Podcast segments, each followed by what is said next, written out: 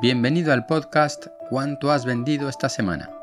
El podcast en el que te cuento cómo poner en marcha un negocio por el buen camino, o al menos por mi buen camino.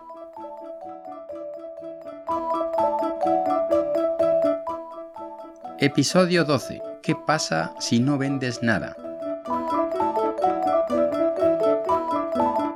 Cuando montas tu propio negocio, lo que menos te pasa por la cabeza es que a lo mejor no consigues vender un rosco, o un colín, o como se diga en tu tierra, vamos, que no consigues vender nada.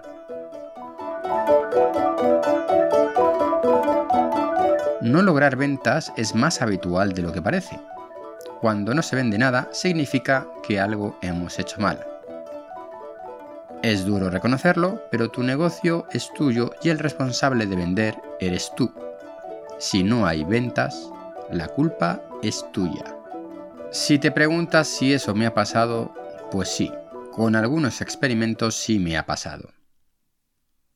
Cuando esto ocurre, que no cunda el pánico, hay que repensar el negocio, salvo que tengas claro cuál es el problema, y probablemente entonces en el fondo sabes cuál es el problema de por qué no estás vendiendo.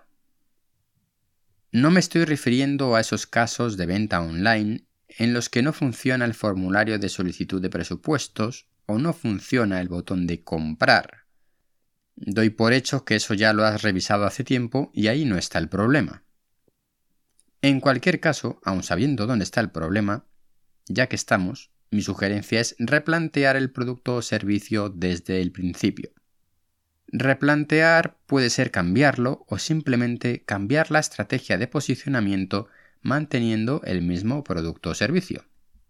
Recuerdo un caso muy antiguo de la marca de coches Renault cuando creó el Twingo en 1992.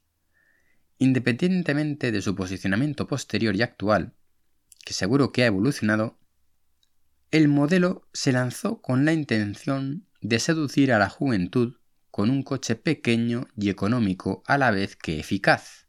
Sin embargo, la respuesta del mercado fue que el segmento interesado en el modelo de ese coche era el de personas mayores y no los jóvenes.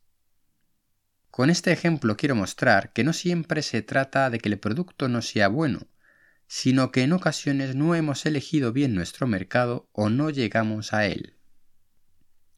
Para replantear el producto o servicio hay que pensar en el final. ¿Quién es tu cliente? ¿Cómo es y qué quiere? Este trabajo ya lo habrás hecho, pero si no vendes hay que repasarlo. A la vez que vas evaluando tu propuesta al mercado, revisa tus procesos de venta Tal vez tienes un cuello de botella en un punto determinado del proceso de venta. La única manera de saber si algún paso de tu proceso de venta está fallando es midiendo. Por este motivo he insistido en este tema y le he dedicado dos capítulos de esta serie. Y te dije además la semana pasada que el asunto de medir era la solución para la problemática que plantearía en el siguiente capítulo, es decir, si no vendes nada, lo que necesitas es medir para saber por qué no estás vendiendo. Si mides lo que pasa en tu negocio de principio a fin, podrás detectar dónde está el problema.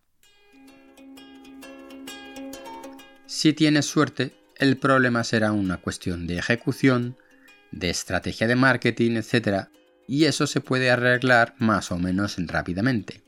Si has pinchado en hueso con tu mercado o tu producto o servicio, el arreglo puede ser más complicado.